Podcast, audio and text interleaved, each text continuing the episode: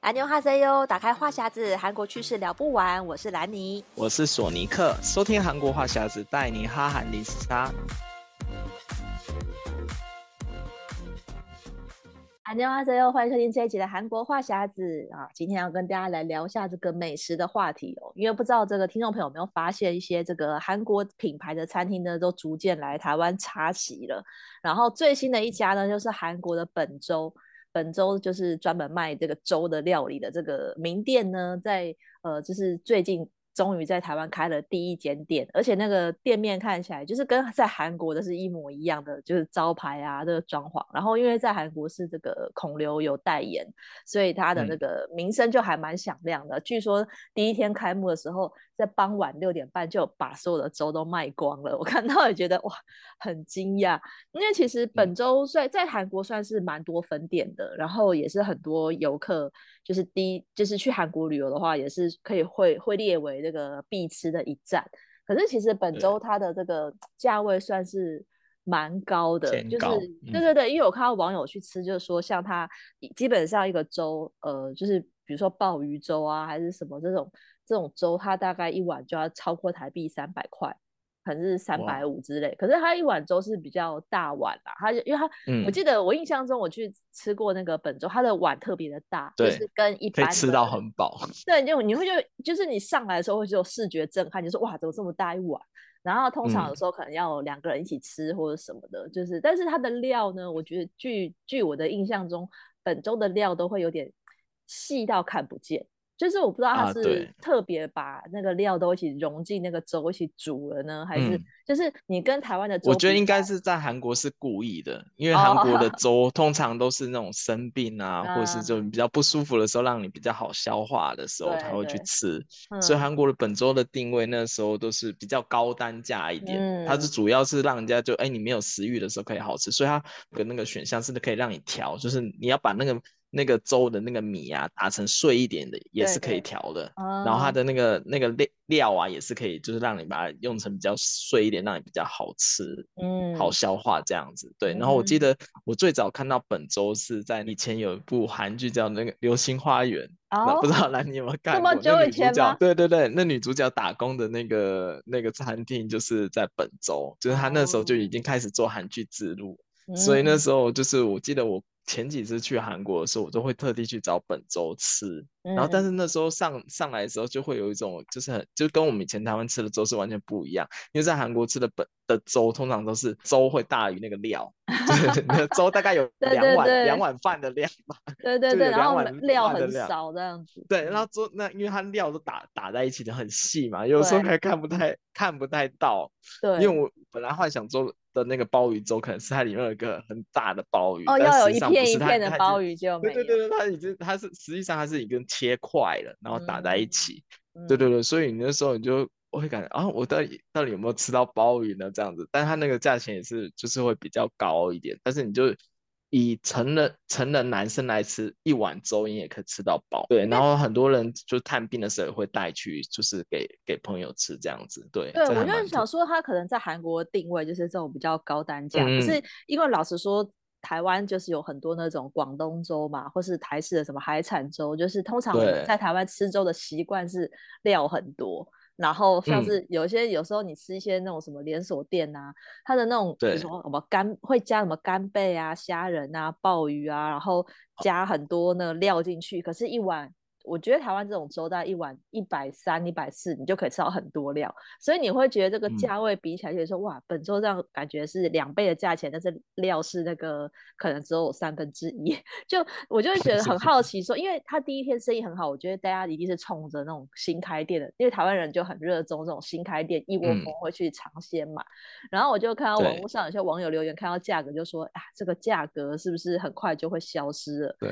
就是就是。在台湾，袁世林可以吃两碗。在台湾虽然偏贵啦，可是我觉得通常，因为它毕竟就是韩国的名店，所以我觉得现在就先看看它前面生意应该会不错，可能就是可能还要，因为它还不能那个定位哦，它一定要现场排队，所以我觉得就是先看看就是买气怎么样，一开始应该会不错，但是要要能撑过一年。我觉得才算是、哦、才算是才在才才台湾有。但不知道台湾的本州有没有把所有本州的那个 menu 都过去？因为我记得那个韩国本周前阵子在推那什么帝王蟹啊、大螃蟹的那个蟹粥，哦、就是用比较高贵的食材进去做那个粥，嗯、所以我想说会不会他们就是。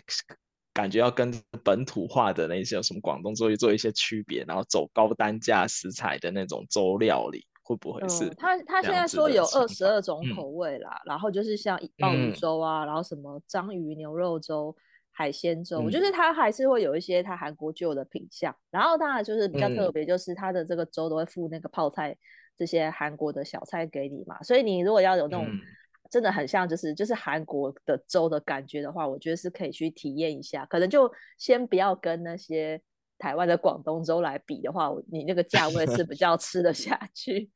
对，然后所以我们今天就跟大家聊一下，就是哎，除了这个本周来台湾，其实在这之前已经有蛮多，就是韩国的品牌真的是来台湾开分店的。然后像之前的话，嗯、呃，比较可惜就是那个孔林一只鸡啊，孔林一只鸡其实之前来台湾还在台北跟台中都开了，我都还没有在台湾吃到，它就倒了，嗯、就是在二零二一年那种疫情，对刚好疫情三级警戒，然后、嗯、呃就在那一波倒了，就就有点可惜，嗯、因为其实这种一只鸡的料理在台湾就是就跟还蛮合台湾口味的。对，就是那个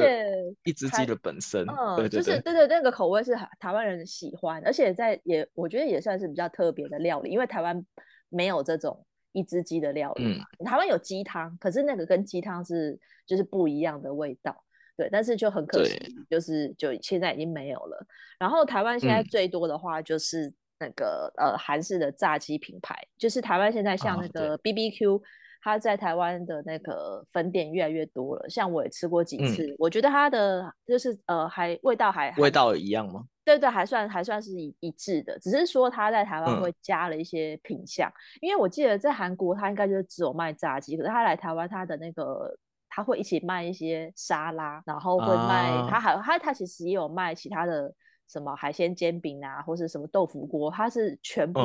一起重，嗯、有点像是那种重。有卖豆腐锅，BBQ 卖豆腐 锅，他就是那种那种其他的配菜，就是那种呃，说是什么冷面啊这种，他就是一起，嗯、它把它扩大成韩式料理。可是通常我去就一定还是点炸鸡嘛，如果去炸鸡店的还是这样点，嗯、所以我觉得他是不是就是为了符合台湾民情，觉得只吃炸鸡会太单调。所以他就有有做了其他的变化，嗯、可是他生意还算蛮好的。就是我看像我们公司那边的，就是一般那种上班族也会去外带，然后回公司吃，我就觉得哎、欸，这个。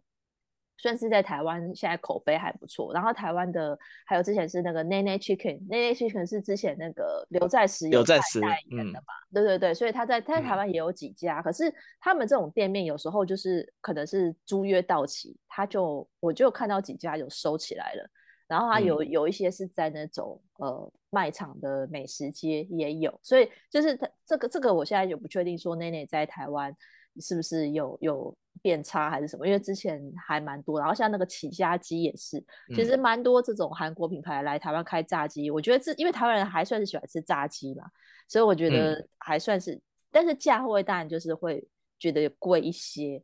对，所以就是，嗯、但是但是因为口味好吃的话，我就觉得还行。然后其他的话，像是这个伊萨吐司，伊萨吐司我记得是。嗯我就是以前去韩国时候也是把它列为必吃的，因为以前要去那个梨大嘛，梨大那边有一间，嗯、我就是选在梨大那一天去吃梨大的分店。可是那时候我记得我去的时候，会觉得在韩国有点像是店面很小，就是是在做外带。对对对对，他没有座位，然后就是一个阿朱玛在那边煎那个吐司。我那时候想说，哈哈，我就期待很久，怎么觉得看起来很很普通？可是因为那时候第一次吃的时候，会觉得说，因为它特它的特色就是在它的那个呃那个它的那个美乃滋还是那个奶油的味道，酱，嗯、对对，就是那个酱的味道不一样，所以就觉得哎还蛮好吃的，因为跟台湾的那种早餐店吃起来是不一样，所以那时候就觉得还不错。嗯、然后他后来我记得生意比较好是在明洞那边的分店，然后那个明洞的分店是每次都要排队。对，排很多人，我觉得可能地点的关系吧，就是那个地点本来就有很多观光客，嗯、所以都是观光客在那排队在买，所以伊莎在在韩国也算是一个，就是还算还算生意蛮好的一个一个店。然后来台湾之后，嗯、其实现在也也还蛮多店。我记得一开始也是在那种百货的美食街有，然后后来就是路边那种、嗯、那种路边店就开始台北啊、台中、高雄都有。但是它的价位我觉得也是偏高啦，嗯、就是因为你吃一个套餐，嗯、你说一个三明治套餐就加饮料啊，加一个薯饼，大概一百一百四、一百五吧。然后就是因为台湾这种到处都是美而美啊，嗯、什么叉叉汉堡这种这种店，所以就会就会觉得就是、嗯、呃，可能不会是一个每天可以吃的选项啊。我通常也是只有那种假日的时候才会去吃，嗯、但是至少它的口味是。没有变的，我觉得它的那个特色有维持住，嗯、所以我就觉得还算是有竞争力的。因为这种韩式韩式三明治在在台湾还是只有它比较没有其他的竞争者。它竞争的可能是就美而美的，对对对，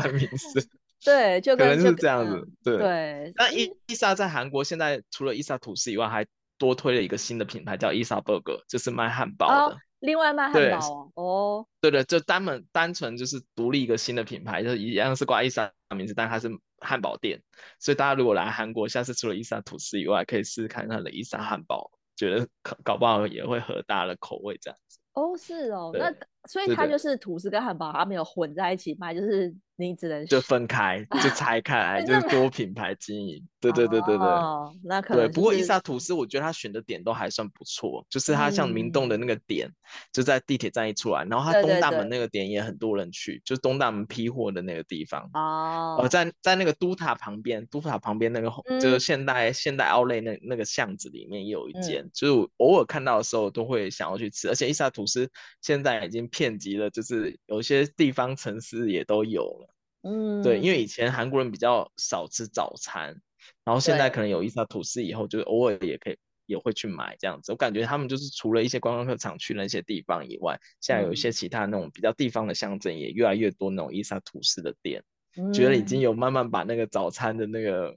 早餐店的文化带进来，就是有炒起来在韩国，个人是这么觉得。有啊，其实我觉得像这些韩韩式料理啊，其实我觉得台湾人还算是喜欢吃韩国料理的。然后就是像我们刚刚讲，说是炸鸡啊，或是一只鸡这种，哎，好像都是鸡的料理。然后烤肉的话，在 台湾也还算蛮受欢迎的，因为像之前那个八色烤肉有进来台湾开分店，然后去年底是那个白种园，那个很很有名的本家烤肉，对他本家烤肉引进台湾，然后那时候真的一位难求哦，我那种尝试想要网络定位都订不到。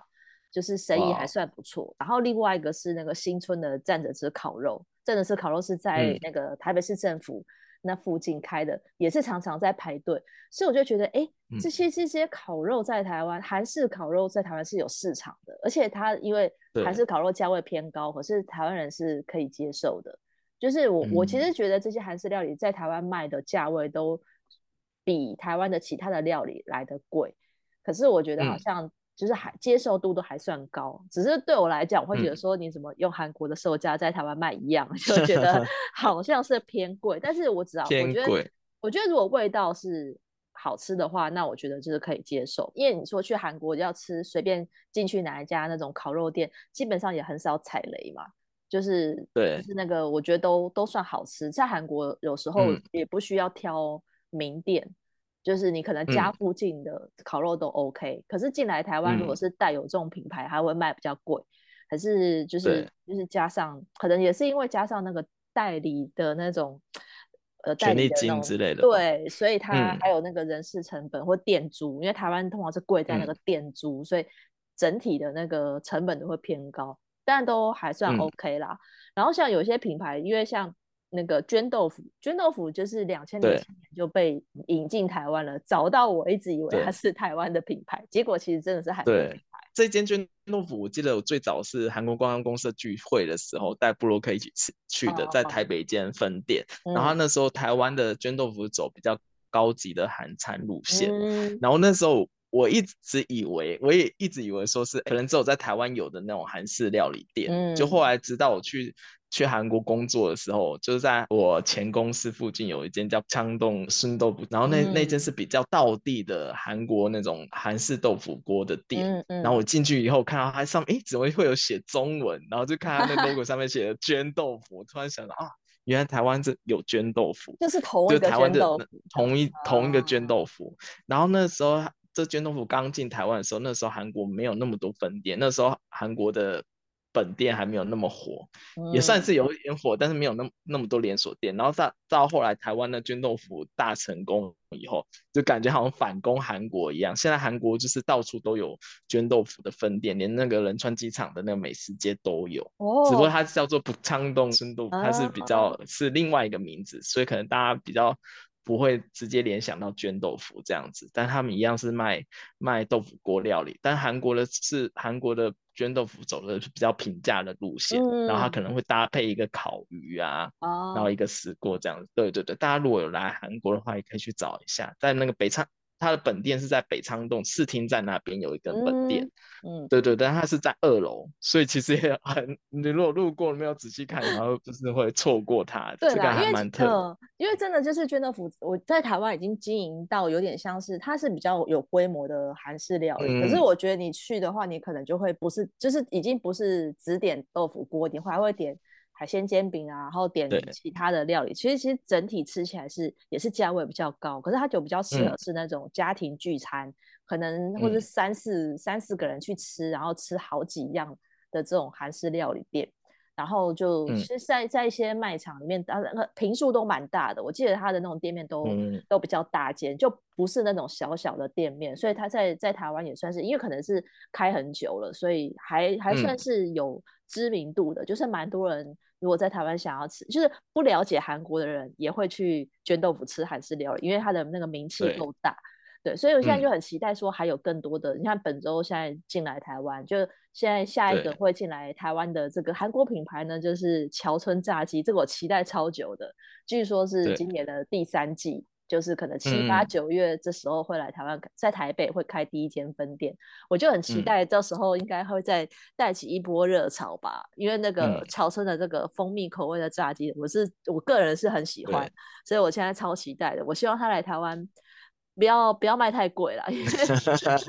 但是因为在韩国的炸鸡也涨价了，我觉得他来台湾会不会吃？嗯，因为在台，我感觉应该是韩国的价钱然后。过来吧，因为他在韩，他在韩国现在都要破两万韩韩币了嘛，所以现在可能可能来台湾吃吃一一份的话，会不会要五六百块？我在猜，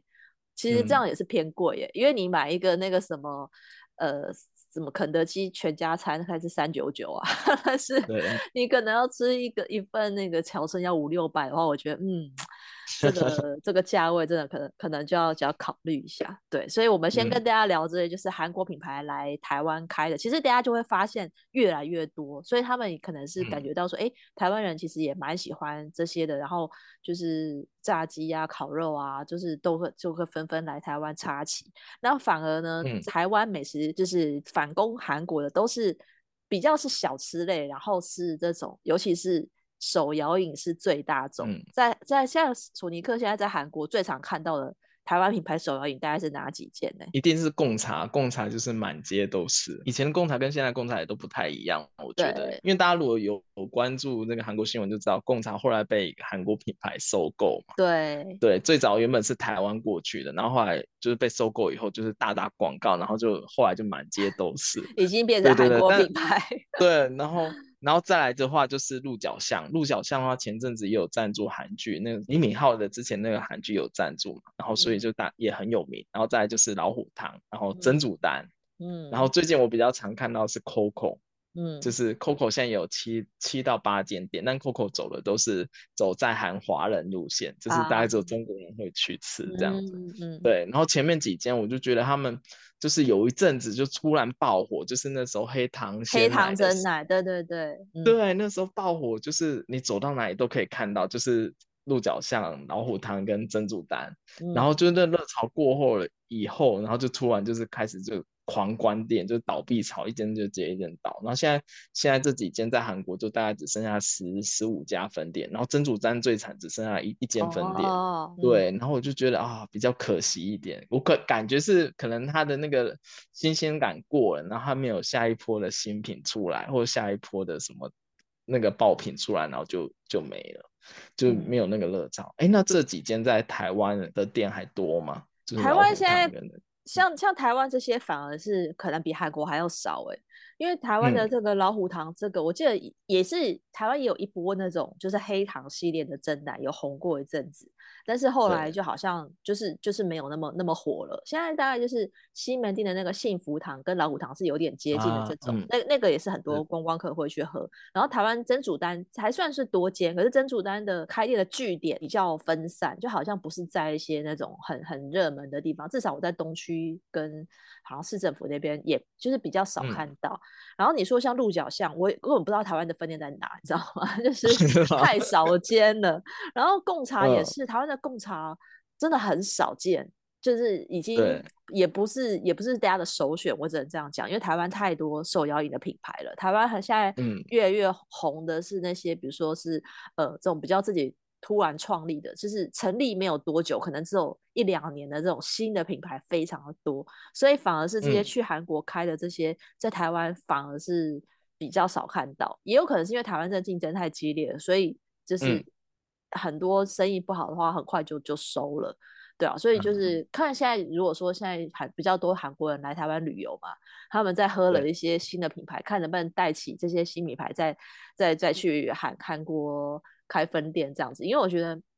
之前可能很多韩韩国人是来台湾喝才知道说，哎，原来台湾有这么多不同的口味哦。因为在韩国通常就是只有卖珍珠奶茶，嗯、也没有很多其他的配料可以选。有了，它小料的那个珍珠会变口味，就是一下会出 出现草莓口味的珍珠，或是芒果口味的珍珠，就是它会变，然后那个珍珠颜色会变一下，然后就当新品推出来。嗯、就是每次推新品就觉得好像有点没诚意。然后不过刚才提到那个就是。韩国人去台湾买那个饮料，有一间就是那个八十五度 C 的海盐奶茶，oh. 是韩在韩国却还蛮火火的，就是很多韩国人知道，哎、mm. 欸，来台湾要去八十五度 C 买海盐奶茶，导致于最近就是在便利商店都可以看到八十五度 C 的那个海海盐咖啡，海盐咖啡的那个，对、oh, 对，不是海盐奶茶，是海盐咖啡，就是海盐咖啡的那个利乐包，在那个便利商店都有卖，嗯，mm. 所以。这个是反，我觉得反攻台湾的一个那个咖啡还蛮蛮红的一个案例，就是八十五度 C 的海盐咖啡。对，对，因为因为对对对，因为其实像这种台湾如果要去韩国开，可能没有开到这种咖啡连锁店吧。就是、嗯、就是反而反而是只有那个利乐包进去，对，这也蛮特别，因为我在台湾好像还没有看到 这样子的品项，要专攻海外吧，对啊。然后像现在在在韩国，应该现在比较红的台湾品牌，应该算是红红瑞珍吧，就是这些手摇饮以外的话，也可以算是台湾的代表的美食。嗯对，因为洪瑞珍在在在台湾原本也都是那种小小的那种店面，会在呃什么车站啊、捷运站的这种地下街，会有一一就是它就是就是这种没有那种内用的位置，然后都是外带的三明治。嗯、可是我没想到他在韩国，哎、嗯，好像还开了蛮多间的。对，他现在韩韩国大概有三十间的分店，但是但是他跟以前不太一样，以前都是有人有店员在里面卖，嗯、但他现在。大部分已经都改成无人店了。它无人店就是它里面一进去就可以看到很多那种冷藏柜，然后你要什么什么三明治你就自己拿，拿完以后自己去自那个自助柜台结账走人。因为我们公司旁边就有一间这个那个洪瑞珍的那种三明治无人店，然后我有的时候早上都会去买。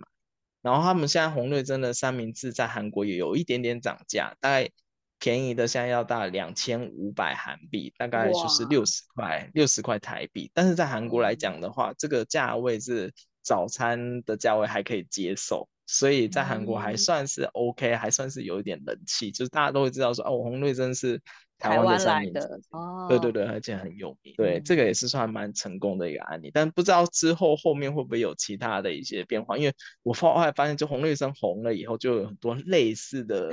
类似的店家 一样是打着台湾台湾三明治的卖一样类似的商品在卖，所以就不知道它红绿灯能不能一直一直往下走下去。因为在我看来，就是那个面。无人店的那个三明治好像很多，就是也没有全卖的很很好，就是它有很多东、嗯、很多产品也是做三明治叠了一排，就是没有全部都卖掉。啊、对对对对对对，所以我就不知道它能不能再持续撑下去这样子。对，对，对，对，因为因为你说还有另外一个就很类似的叫做美美珍的三明治，哎，这我真的在台湾没有看过哎，但是但是却标榜是台湾的三明治，嗯。对，这个我就不不太清楚到底是不是台湾的，但他反正他的打的就是台湾的，而且他在韩国也有时间分时间左右的那种实体店，所以还算不错。嗯、然后然后有一些是在超市会挂着台湾三明治，但它不是红瑞生，也不是我看过的牌子，哪里来的？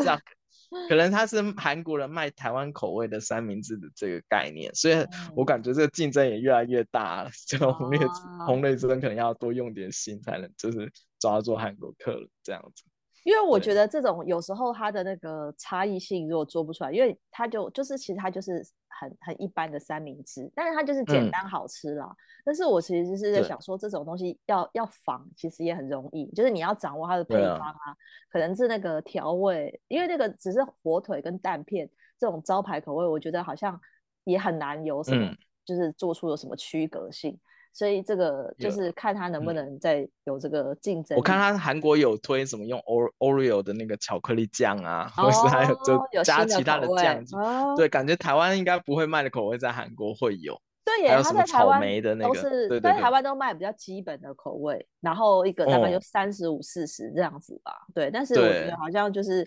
这但 会不会因为要去韩国，所以开发新口味？我觉得有可能是韩国人就喜欢吃这种，因为韩国之前还火过一次那个什么草莓的那个三明治哦，对，不知道兰你有没有吃过？所以他真的是洪瑞珍也出了一个草莓口味的三明治在那个店里卖。对，但我之我后来去红瑞珍韩国的洪瑞珍店里，我还会买那个什么一美蛋卷，因为他会进一些台湾的。台湾的东西，一美蛋卷啊，还有那个苹果西打啊，啊或者是一些什么台湾的一些伴手礼，还有凤梨酥，嗯，就是有的时候你突然想吃台湾的饼干零食的时候，然后临时要找店去买的话，就我就会想要说去红绿灯的店去看一下，看有没有，嗯、因为偶尔的时候，哎呀对，会想说，哎，我吃个一那个一美的那个那个蛋卷呢，好像会还不错这样，因为如果你是从台湾空运过来，也可能会碎掉嘛，哦，对，但是。你去店里买的话，你就它基本上那就是比较完整的包装，比较不会有碎掉的那种感觉。嗯、所以有时候去吃台湾零食，我也会去吃红绿珍这样子。对啊，有些其实我觉得台就是台湾的这些小吃，去韩国，我有时候也好奇说，到底是都是台湾人，然后或是大陆人在吃，还是说韩国人真的会去吃？比如说大肠面线，嗯、大肠面线据说在、嗯、在韩国也开了，因为很多观光客都会去西门町的时候要吃那个阿宗面线嘛。然后我都很好奇，说，哎对，韩国人这个，因为这个在韩国的口味是比较没有的，就是那种勾芡的面线，又、嗯、是大肠，就是感觉不是韩国人会习惯的味道。可是好像反应还不错，是不是？嗯、对对对，因为这这个店我也去吃过，然后。它叫在韩国叫阿锦面线，我、嗯、我猜应该跟西门町的阿中面线没有关系，它只是卖一样的东西，然后它没有全的，所以它是改名叫阿锦面线。然后我觉得它的还原度还蛮高，跟台湾吃的很像，哦、而且它在韩国是，我觉得好像是跟韩国的那个快可丽，不知道大家还有没有印象？嗯、快可丽是一个手摇品牌。对对，开在一起是他们的店面是同一个，但是你在里面你可以点到面线，你还可以点到快可丽的珍奶啊，或者是快可丽的其他饮品。嗯，然后我觉得韩国人对这个口味还算接受度挺高的，因为他现他之前的店都开在比较非观光区，因为他现在有他现在在韩国还有两间店，一间店是在龙山附近的二村二村站附近二村店，然后还有一间是在外国语大学的。的附近叫外大店，嗯、对，大家可以去去吃吃看，我觉得口味还算蛮到地。然后我个人其实还蛮推推一下那个想要怀旧的，可以去那边点一下快可丽的奶茶。哎，快可丽在台湾现在几乎看不到了，几乎就是全全倒光了耶！竟然在韩国可以看到。我记得我以前在读书的时候，我就常喝快可丽跟休闲小站，就它有一个独特的味道。对对，就是跟现在的真奶手摇店不太一样。但是现在韩韩国的韩国就是去阿景面线，你还可以点到快可丽的奶茶，我觉得还蛮特别的。对，他想要走复古或风的，可以去那边看一下。哎、欸，我觉得这就很妙哎，有一些你在台湾看不到，可是在韩国热门，可是你在台湾觉得应该会红的，去韩国却倒了。像那个豪大大鸡排，我记得我们那时候就是有一起去新村那边有吃过，嗯、应该我我不确定是不是它就是豪大大，可是就是一个大鸡排。豪大大哦，嗯，江南在那边也有。对，可是我觉得是不是韩国人不太喜欢那个台式的炸鸡啊？嗯、是不是？是不是那个口味？因为因为韩国人是比较喜欢那种央牛，就是有加酱料的。然后像台台台式鸡排是只有撒那个胡椒粉跟辣粉的，是不是吃不习惯？嗯、因为就就就就倒了。但我觉得鸡排最近韩国人接受度也越来越高，因为像之前那个隆特利有那个鸡排的那个品单品出来嘛，哦、对，但他们的。鸡排跟台湾喜欢的鸡排口感不一样，像像侯大大鸡排，它不是那种你可以吃得出来是那种真鸡肉出来，对对对对对对对。但是快那个农特利的鸡排是有点像我们那个最早那种鸡排便当的那一种，就感觉它的肉比较薄，是不是？对，比较薄，然后又不像是那种真的那一那个鸡胸肉的那一整块下去打的，它、啊、感觉有点像就是就是你吃下去就是比较很一般很薄，然后又不像是整块鸡胸肉的那种感觉。那个在台湾绝对不行，台湾都要比那个肉厚的，都是要吃到真的鸡肉才行啊。对，但我觉得好大大的这一盘比较可惜，是我那时候去，我是真的觉得还真的不错，而且它真的是比脸大。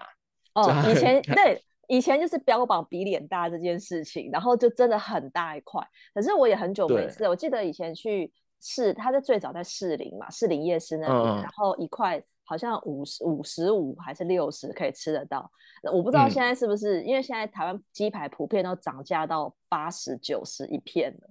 所以、嗯、对，就是已经回不去那个价格。但是鸡排在台湾是。因为台湾人就是喜欢吃鸡排，我现在发现就算涨价，还是很多人吃，还是会去吃。对，可是，在韩国，因为就就可能真的是口味的差别，或者说韩国人的那个韩式炸鸡已经太多了，嗯、所以就比较没有竞争力，这样子就会发现，哎、嗯，以为会不错的结果，在韩国就就倒了这样。嗯、但是洪大大的那个那个江南店有一直撑到那个疫情那个时候，他是疫情的时候才 收掉。哦、对，但他就是。可能是因为疫情关系，比较少人去店里点鸡排吧。我记得那个江南站站的那个好大大是还是有座位，是让你在里面吃鸡排的，不像台湾是你买完要带着走。嗯、然后他后来就是因为疫情的关系，然后他就把店收了以后，他现在在韩国推出那个冷冻鸡排，就是你可以在网上订，它、哦、是直接冷冻鸡排，你可以到到你家，然后你可以自己炸的那一种。自己炸台湾，自己炸炸得出来这个这个味道吗？好怀疑。它可能就是粉都裹好了吧？就不是不是，它就粉都裹好，你可能就自己，它上面就写说你可能要炸几分钟，然后就会出来，就是像好大大鸡排一样的那种感觉。但它就是变没有店面，就变成做那种冷冻。冷冻食品这样子，嗯，对啊，所以就会发现说，其实我觉得台湾人跟韩国人喜欢的这种口味啊，或者这种形式有点不一样。可是至少目前看起来，我觉得如果双向发展的话，就觉得还不错。就是哎，在韩国的台湾人想念家乡味的时候，可以吃到台湾的品牌，嗯、然后在在台湾的台湾的这些韩韩式美食，哎，也有这个韩国人跟台湾人都喜欢，所以我们不用还没出国的时候。也可以在台湾吃到这些韩国真正的品牌，我觉得也还蛮不错的，对啊，就是大家可以如果去旅游可以比较一下啦，嗯、就是如果台湾人去韩国，然后去吃这些台湾品牌，看看他有没有 做一些调整。可是我觉得售价可能就会先先止步了吧，嗯、因为你在韩国如果要花一百多台币买一杯真奶，我像我我可能现在就买不下去。是吗？我现在我现在还买得下去，你已经习惯了，对 对。不过还有一个觉得也要提的就是那个鼎泰丰，鼎泰丰在韩国发展的挺好的，嗯，对对对，而且他在韩国有推出一些台湾吃不到的口味啊，真的吗？是什么炒马面啊之类的？哦，那应该是后来后来多了吧？因为我记得我那时候吃的时候，在江南站吃的鼎泰丰，还觉得哎，跟台湾的味道是一样的，我还觉得还还蛮不错，没有调整。那有可能后来为了这个韩国人的口味，所以他加了一些。不同的产品也有可能，哦，但韩国的鼎泰丰还有出会员卡，我不知道，因为我自以前去台湾吃鼎泰丰没有会员卡，但韩国的话，鼎泰丰有会员卡可以累积点数，然后还有你拿 嗯单点还可以再打九折，结果以前是韩国鼎泰丰的常客，就一直去那边买，一直买，然后去办了会员卡，我觉得还不错。然后大家如果来韩国的话，也可以吃看这个。比较全球性的台湾台湾餐厅这样。对啊，没错。那今天就跟大家聊到这边喽。嗯、如果喜欢我们这一期的内容，可以上我们的赞助链接，请来尼和索尼克喝一杯咖啡。想要加入我们韩国话题的讨论，可以在脸书搜寻韩国话匣子社团。想要 follow 韩国的消息，可以追踪我的粉砖 Hello Lenny 南妮小姐，还有索尼克的玩转韩国。那我们下礼拜再见喽，拜拜。嗯，拜拜。